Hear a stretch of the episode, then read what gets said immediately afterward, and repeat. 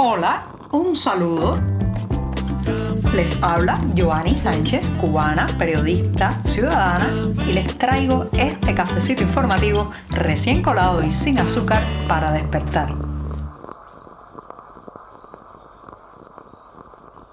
Hoy es viernes y este podcast lo sabe. Viernes de hacer resumen noticioso, viernes también de mirar la realidad cubana a profundidad y viernes para tomarse un cafecito amargo. Así que ya tengo servido el buchito que voy a tomarme en este 12 de enero de 2024 sin una gota de azúcar todavía caliente. Así que voy con este sorbito mañanero. Después de este cafecito, paso a decirles que Miguel Díaz Canel se ha embarcado en una gira por varias provincias cubanas. Adivinen para qué, señoras y señores, para intentar explicarnos convencernos y eh, bajar un poco los grados del temor que tiene la gente en la isla a partir del anuncio de las medidas, las medidas económicas que forman parte de ese paquetazo que incluye el aumento del precio del combustible, también la subida de los precios del transporte interprovincial, habrá también, pues como les he contado, gasolineras que venderán combustible en divisas, otras en pesos cubanos, en fin, una larga lista de normativas y medidas que intentan encauzar la economía de la isla, la economía en bancarrota de Cuba. Sin embargo, pues esto ha tenido una recepción muy negativa y bastante molesta o enojada por parte de la sociedad cubana que ve en estos recortes, recortes, encarecimiento de la vida y falta de compromiso del Estado hacia los sectores más vulnerables. esos temores, esos miedos, esa crispación intenta Díaz Canel aplacarlas con su viaje alrededor de la isla y ha asegurado en su primera parada que ha sido en Bahía Honda, esto es en la provincia de Artemisa, que estas medidas buscan dinamizar la economía y que están anunciadas pero no hay ninguna aplicada. Quieren que les diga qué es peor, qué es peor que el recorte, qué es peor que la eh, suspensión de subsidios, qué es peor que el anuncio de medidas draconianas como esto como estas, la incertidumbre. Cuando una población ve que el Ejecutivo duda, da un paso adelante, dos atrás, se mueve en una dirección y media hora después en otra, anuncia unas medidas y después dice que bueno, todavía no están aplicadas, eso genera una, inquietud, una desazón, una falta de seguridad que es aún peor que el recorte en sí mismo. Entonces, ¿qué es lo que está pasando ahora? Han comprado, como dicen los ancianos cubanos, han comprado cabeza y le cogieron miedo los ojos, han anunciado las medidas y ahora están eh, titubeando y paralizados ante la reacción popular, las echarán atrás, no las aplicarán en su momento. Nadie sabe porque este es el país de la incertidumbre. Y ellos, evidentemente, no es que no sepan gobernar, es que no tienen ni la menor idea de lo que es eh, acercarse a una gestión económica, a una gestión gubernamental y por eso dan estos palos de ciego. Parece ser que esa es la tónica de la gira que ha emprendido Miguel Díaz Canel, por un lado, eh, aminorar los miedos populares y por otro decir que bueno, vamos a ver cómo se va a aplicar, cuándo y dónde. En fin, señoras y señores, que en manos de estos improvisados estamos.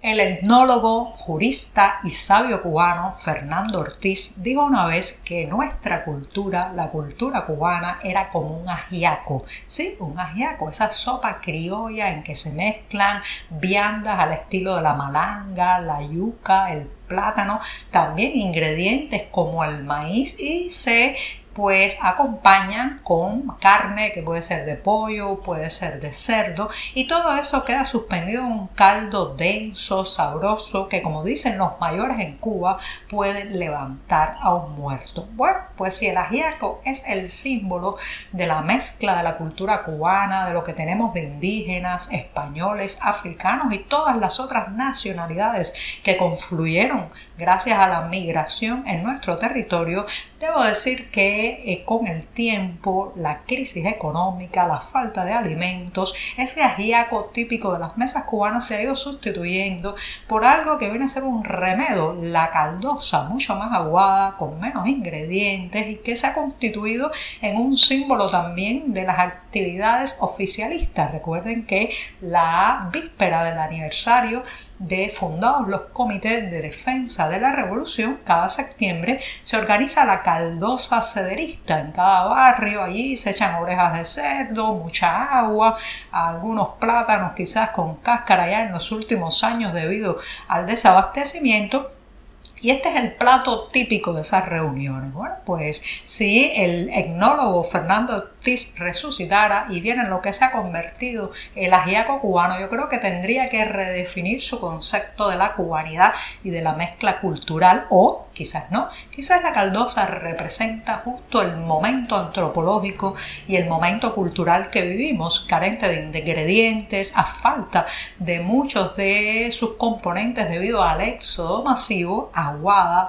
sin color y apenas olor. Ayer en la calle Reina de La Habana se vendía una de esas caldosas eh, y no solamente pues era un símbolo de la Cuba que habitamos, sino que además lamentablemente se vendía a pocos centímetros de un gran charco de aguas albañales. La caldosa castrista es además una caldosa eh, que se salta la higiene, los protocolos gastronómicos y culinarios. En fin, es también una representación del país que vivimos. Finalmente, después de varias postergaciones, parece ser que el próximo 15 de enero comenzará el juicio contra los manifestantes de la ciudad de Nuevitas en Camagüey que protestaron en agosto del año 2022 por los prolongados apagones que sufrían.